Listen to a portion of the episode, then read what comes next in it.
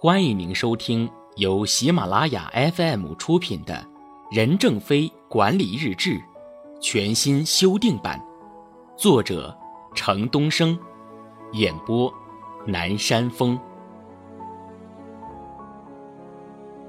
第十六章。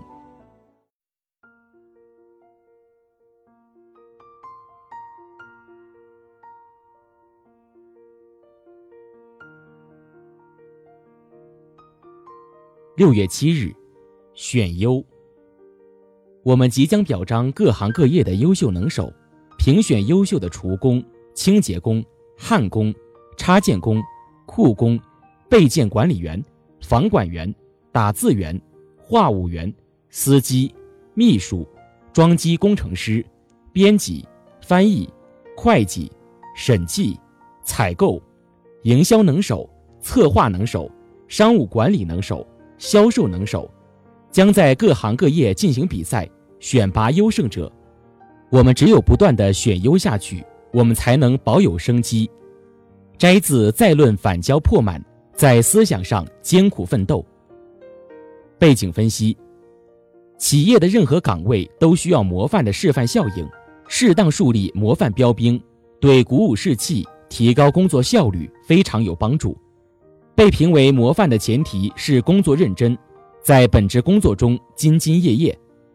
任正非强调，华为人要干一行爱一行，因为企业是个整体，但整体是由局部组成的，从采购到营销再到服务，每个环节都不能少，而每个环节都需要有一批人脚踏实地的去做。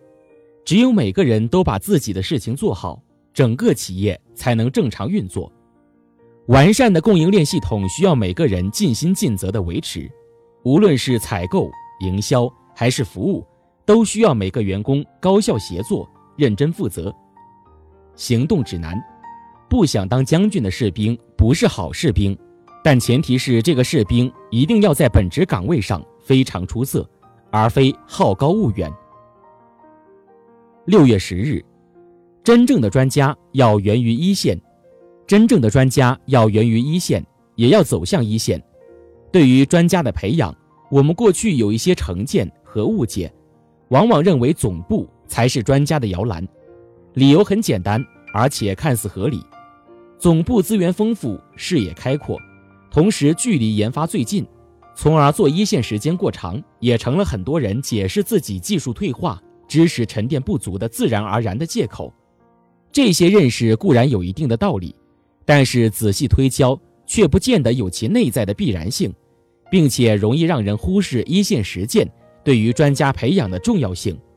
正如有位客户这样评价我们的技术人员：“你们有些专家能讲清楚光纤的种类，而讲不清楚光纤的容接；能讲清楚设备功耗的指标，却无法为我推荐一款可靠的电池；能讲清楚业务发放的流程，却从来没有去过运营商的营业厅。”真正的专家是不能缺少一线经验的。我们最好的给养其实来源于我们的客户。专家要从一线中来，也要到一线中去，在与客户的碰撞和交融中，检查和修正我们对待专业的标准，避免成为伪专家。摘自追求专业造诣，走好专家路。背景分析：华为员工 A 于两千年九月入职华为公司。被分配到无线技术支持部的第一线，从事 GMSC 三五新产品的技术支持工作。从此，现场开局、现场割接支持、远程支持、问题处理工作成了他工作的主旋律。两千零一年七月，实施中国移动 GSM 目标网全网升级项目。为了组织全网项目实施以及做好远程支持工作，A 一个月有近二十天在公司加班过夜。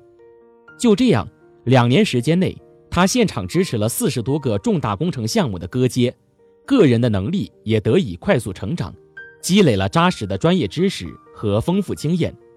两千零三年，A 成为了无线产品二线技术支持工程师，国内 GSM、NSS 产品责任人。两千零四年十月，由于中国移动软交换长途汇接网公司特级重大项目的需要，A 被调入北京分部。作为移动软交换长途汇接网项目的技术总负责 A 从一名普通的一线技术员成长为一名华为的技术专家。行动指南：实践出真知。即使拥有深厚的理论功底，如果没有经过一线工作的锻炼，还是很难快速成长。六月十一日，铁军是打出来的，兵是爱出来的。铁军是打出来的，兵是爱出来的。古往今来，凡能打仗的部队，无一例外有长官爱惜士兵的传统，不然就不会有士为知己者死。摘自两千零八年市场部年终大会的讲话。背景分析：任正非在华为两千零九年年报发表后说了这样一段话：“我们始终坚信，只有客户的成功，才有华为的成功。我们坚信，企业内部以奋斗者，包括投资者与劳动者为本，有利于更好地为客户服务。感谢我们长期保持艰苦奋斗精神，在全球各地全力以赴服务客户的华为员工。面向未来。”华为全球九万五千多名员工将继续秉持成就客户、艰苦奋斗等核心价值观，与客户一道为丰富人们的沟通和生活而不懈努力。华为的成功离不开华为人的奋斗。任正非一直强调要关爱员工，要求华为各级干部除了关心员工的能力成长，还要适当的关怀员工的生活。任正非深知，若不关怀员工，员工凭什么为自己卖力？行动指南。据说法国企业界有一句名言：“爱你的员工吧，他会百倍的爱你的企业。”如果企业及管理者不爱员工，那么员工如何会爱企业及管理者？让员工感受到企业及管理的关爱，以情动人。一旦员工被你感动了，那时他们所表现出的对企业的热爱，才是真正的爱。六月十二日，铁三角作战单元，努力做后客户界面，以客户经理、解决方案专家、交付专家组成的工作小组，形成面向客户的铁三角作战单元。摘自在消服体系奋斗颁奖大会上的讲话。背景分析：华为的铁三角理念始于苏丹代表处，是由彭中阳在实践中总结出来的。两千零七年，当彭中阳在回顾在关键客户群建立核心管理团队的经验时，总结出是客户、产品和交付紧密融合的三角组合模式，解决了业务发展中的问题。彭中阳感慨于这个三角组合的威力，并将它命名为“铁三角”。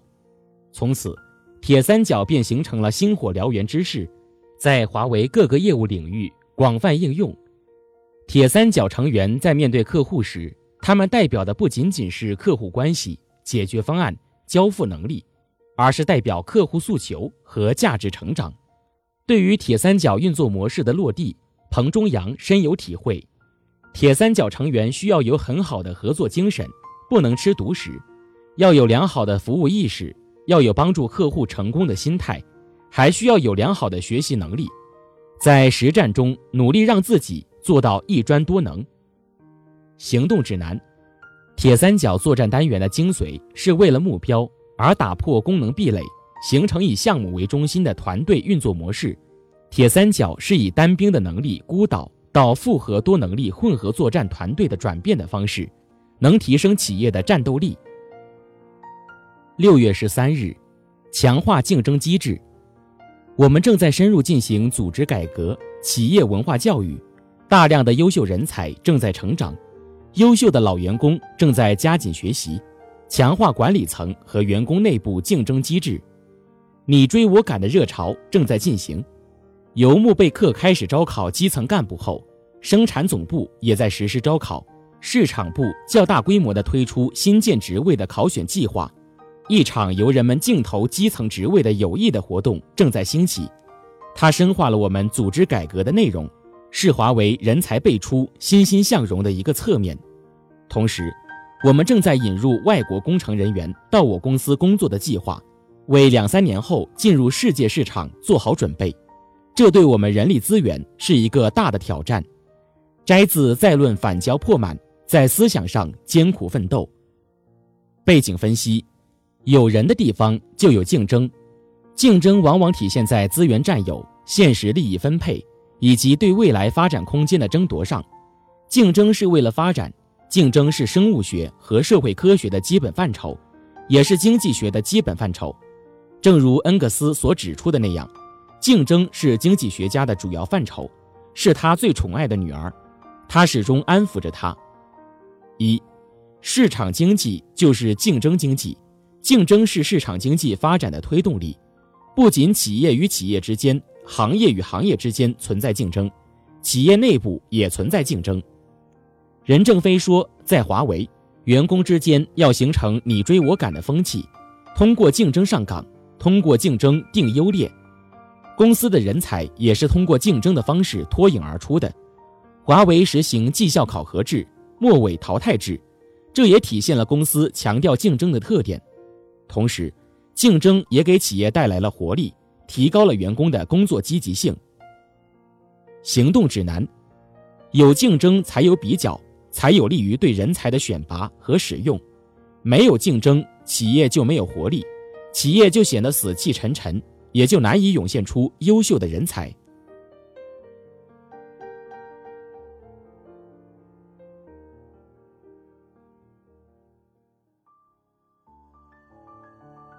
您正在收听的是。由喜马拉雅 FM 出品的《任正非管理日志》全新修订版。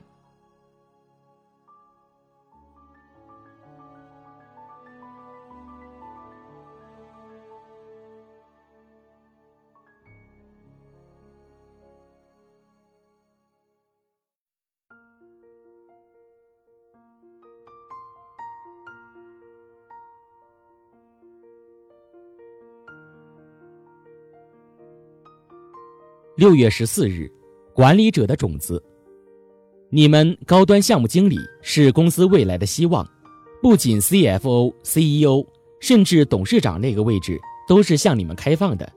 以前在市场高速发展的时候，我们过多的强调了销售，只要抢到的合同多，就意味着更多的利润。随着市场趋于饱和，我们能从市场中获利的机会越来越小。为了生存。以后我们就要进行精细化的管理，你们就是我们管理者的种子，我们的希望寄托在你们的身上。摘自 PMS 高端项目经理的座谈纪要。背景分析：两千零九年三月二十三日至二十七日，华为召开了全球高端项目经理研讨峰会 PMS 二零零九。会议研讨了在华为不断国际化的进程中，如何克服差异障碍。发挥合力，建设一支不分国籍、具有责任心和使命感、能承担华为项目经营目标的职业化项目经理队伍。任正非在会上将高端项目经理比作是管理者的种子。二零一零年三月，华为第二届全球高端项目管理研讨峰会召开，任正非对项目经理的工作提出了三个要求：一要持续的艰苦奋斗，要敢于到世界任何艰苦的地区。在艰苦的条件下努力工作，二要善于工作。随着 LTC IFS 流程的落地，项目管理要实现高效率、合理的低成本。三要能够团结越来越多的人，并将他们培养成为一支非常英勇的、能作战的部队。行动指南：项目经理必须要有一系列的能力：号召力、交流能力、应变能力、自信活力。还要有系统化的管理能力。一个成功的项目经理需要具备的基本素质有：领导者的才能、沟通者的技巧和推动者的激情。可以说，项目经理就是管理者的种子。六月十七日，到华为大学去重新调配工作。任何人都可以报名，要求到华为大学来重新调配工作，但要避免震动太大，可以一步一步来。我们允许员工毛遂自荐，毛遂自荐不是说我到北京去，而是我有能力，我希望到艰苦的地区去，到艰苦的岗位去，到最需要的地方去，我去做项目，把表格、成本预算、制度做好，以此证明自己确实是一个优秀人才，从而获得更大的机会。摘自在华为大学干部高级管理研讨班上的讲话。背景分析。华为大学注册成立于两千零五年，它以融贯东西的管理智慧、华为的企业实践经验，培养职业化经理人，发展国际化领导力，成为企业发展的助推器为宗旨。任正非提倡发展内部人力市场，员工不愿意在某个部门干，不愿意干某个工作，可以把薪水停了，去华为大学参加学习之后，重新申请调配工作。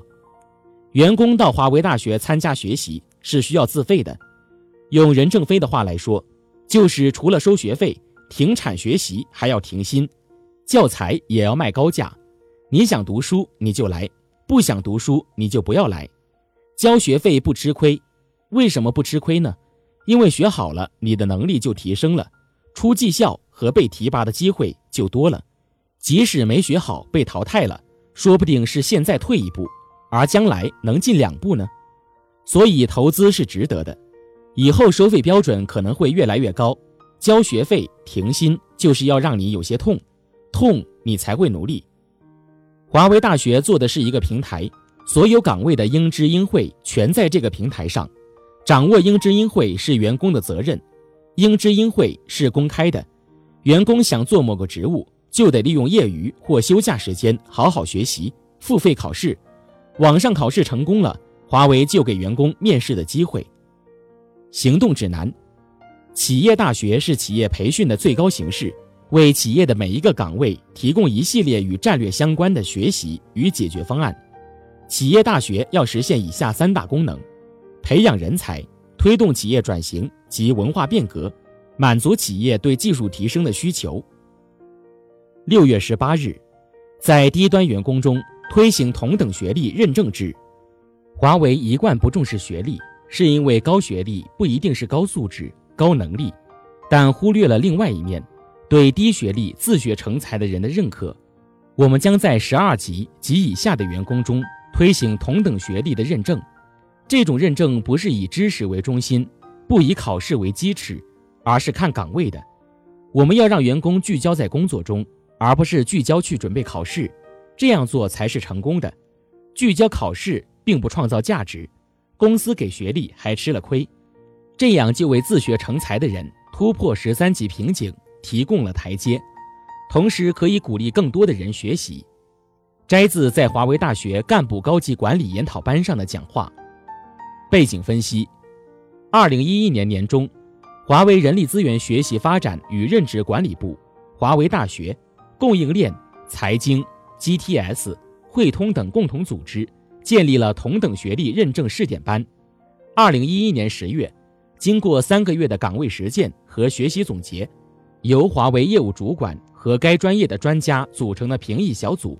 基于责任结果和在岗实践的个人总结，对学员进行综合鉴定，严格参照十三级同等任职资格标准，对通过者授予了华为大学同等学历证书。这标志着华为给低学历或低职级的员工提供了更多的发展机会。当被问到为什么实行同等学历认证制度时，任正非回答道：“我们公司的所有表格里最没有表达的一条就是自己的学历。”我们公司过去中高级干部履历中没有学历这一栏，不问你来自哪个学校，也不问你什么学历。华为最高层管理层全都是非名牌大学的，你能否爬到十五级，关键要看你有没有本事，不是我开不开放，你有本事你可以跳起来。世界上有很多学历不高的人，也通过自身努力获得了很大成就。学历不高不等于文化不高。大家一定不要把学历不高和文化不高划等号。如果你跨度很大，跳到另外一个岗位，可能就不是那方面的优秀人才了。行动指南：学历不等于就业，不等于能力。大量的案例表明，能力已经成为企业招聘的核心，最起决定作用的将是人的能力、人的真才实学，而不是分数和一纸文凭。有能力的，能给企业带来利润的。企业自然就要没能力的、不能为企业创造利润的人，有再高的学历文凭，企业也不要。六月十九日，有用的人，华为唯一可以依存的是人，当然是指奋斗的、无私的、自律的、有技能的人。如何培养造就这样的人，是十分艰难的事情。摘自华为的红旗到底能打多久？背景分析。通过多年来在人力资源管理上的苦心经营，华为将一大批杰出人才网罗帐下。为了满足业务扩展的需要，华为还要在2002年大规模的扩大企业规模，尤其是加强研发力量。除本部以外，又在北京、上海、南京等国内城市及美国、瑞典、印度等国家设立了十多个科研机构，拥有近万名研发人员。华为之所以在人才引进上下如此大手笔，在于其对未来市场竞争的清醒认识。虽然华为每年都在大规模的招兵买马，但是公司对人才是有选择的，公司对人才有着自己的理解。华为和众多高科技企业一样，都认识到技术和管理的不断创新是企业生存和发展的关键，而优秀的人才是实现这些创新的主体。所以。人才越来越成为企业发展的根本。相对于中国市场的迅速扩大，专业人才，尤其是高级专业人才的短缺，已经成为一个不容忽视的问题。对于国内基础相当的厂商来说，赢得了人才，便是在未来的市场竞争中抢得了先手，便是成功了一半。曾有人问过任正非，到底什么样的人最能适应华为？任正非说，华为要培养出一匹狼。狼有三大特性：一是有敏锐的嗅觉，二是有不屈不挠、奋不顾身的进攻精神，三是群体奋斗。企业要扩张，就必须有这三要素。总之，任正非认为，公司所需要的人是那些符合华为企业文化的人。行动指南：每个公司都有自己的用人标准，有自己的企业文化。选择人才，就如我们选择鞋子，不要求最好。但要求最合适。